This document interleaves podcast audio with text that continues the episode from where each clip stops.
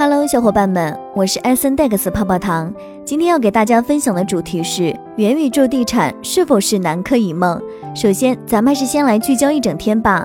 一，据华为云官方消息，近日华为云区块服务 BCS 通过了中国信通院可信区块链评测区块基础功能专项和性能专项的双评测。据 UToday 消息，十二月二十九日，马斯克在接受采访时表示。由于比特币的延迟时间太长，作为一种财富储存手段很有用，但作为一种支付货币就毫无用处。三，据报道，自今年年初以来，世界各地的比特币 ATM 机的数量已经增加了一倍多，这是自2013年比特币 ATM 机出现以来的最大增幅。接下来的深度文章来自连线译者、翻译官、侦探，敬请聆听。在 Facebook 改名为 Meta 之后。出现了一系列关于虚拟地产的报道，投资者购买虚拟世界的土地，有时甚至以数百万美元的价格交易。他们相信，在元宇宙的山上一定藏着石油。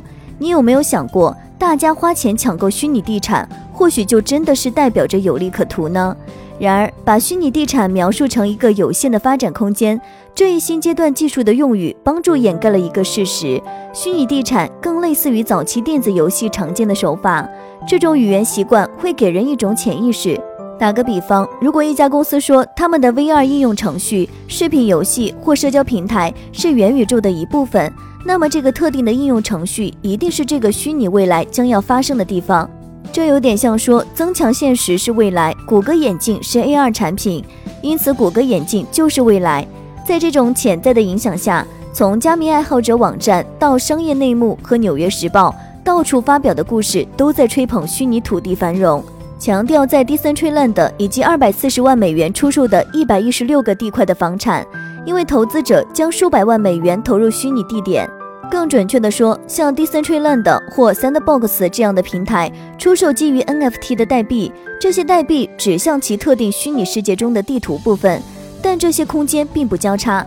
换句话说，在这些平台上购买房地产，就像在曼哈顿购买房产。但在这个世界上，任何人都可以创造出无限多的能替代曼哈顿的，且同样能够追溯到的这处房产。这意味着用户购买这个曼哈顿的唯一理由是它提供的服务比其他的更好。Decentraland 主张使用 NFT 使其游戏世界中的土地变得稀缺，因此而具有价值。你可以拥有部分土地，随着空间需求的增加，土地的价值也会增加。这时你可以出售土地。或者可以将土地上的空间出租给那些想打广告的品牌，举办活动并获得销售额的分成，或者开一家商店向用户出售数字物品。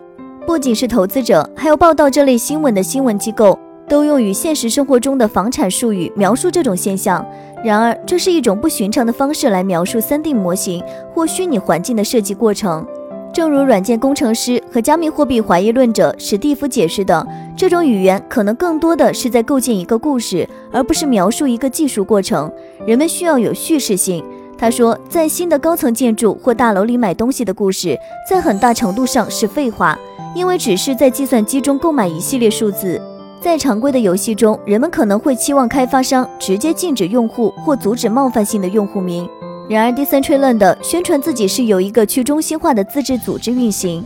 这个部分自动化的系统使用智能合约，根据持有 Decentraland 财务股份的社区成员的投票，自动执行某些任务。成员在货币或土地上投资的钱越多，他们得到的投票权就越多。在未来，奢侈品牌可能会在虚拟世界中设立店面，用户可以浏览他们的店面，就像他们在现实生活中逛街。但有问题的软件、最小的用户群以及一个允许用户购买和出售污名的系统之间，只有一个复杂的治理系统有可能阻止他们。然而，投资者相信在这里可以赚钱。Decentraland 的主打宣传是，用户可以在游戏中购买土地，但这样做的过程很复杂，用户不能直接用普通美元购买土地代币，大多数甚至不能用主流的比特币替代品以太坊购买。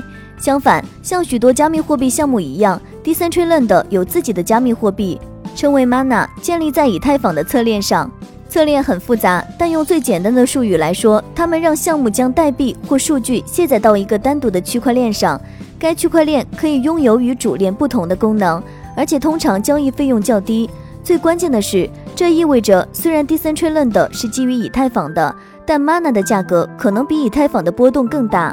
目前，Decentraland 最便宜的地块通常售价为四千 Mana。在撰写文本时，这将花费近一万五千美元。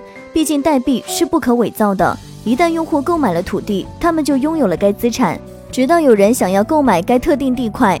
另一方面，Mana 是可替换的，这意味着如果一个用户持有大量 Mana，他们可以将这些代币卖给任何需要购买 Mana 的人，包括所有可能出现的购买土地的新用户。无论 Decentraland 的空间是否会成为有价值的虚拟店面或活动场所。用于购买该土地的货币，在一个月左右的时间里，价值翻了五倍多。也许 Decentraland 或其他类似的虚拟世界是互联网的未来，但如果事实恰好相反，那么大量的资金已经被投入到系统中，将会出现滞留情况。互联网的未来就在这个特定的空间里。如果你现在购买，你就可以成为下一个数字曼哈顿的房东。诸如此类许多元宇宙项目的叙述，将会最终只是仅仅一个被好故事吸引的普通人。这些故事通常是通过新闻稿、公司公告或新闻报道来讲述的。主导这类发言的是那些能获得最大利益的人，而这些故事的听众则是那些可能有更多损失的人。以上内容作为一家之言，仅供参考。好了，本期的节目就到这里了。如果喜欢泡泡糖为您精选的内容，还请帮忙多多转发。那咱们下期再见，拜拜。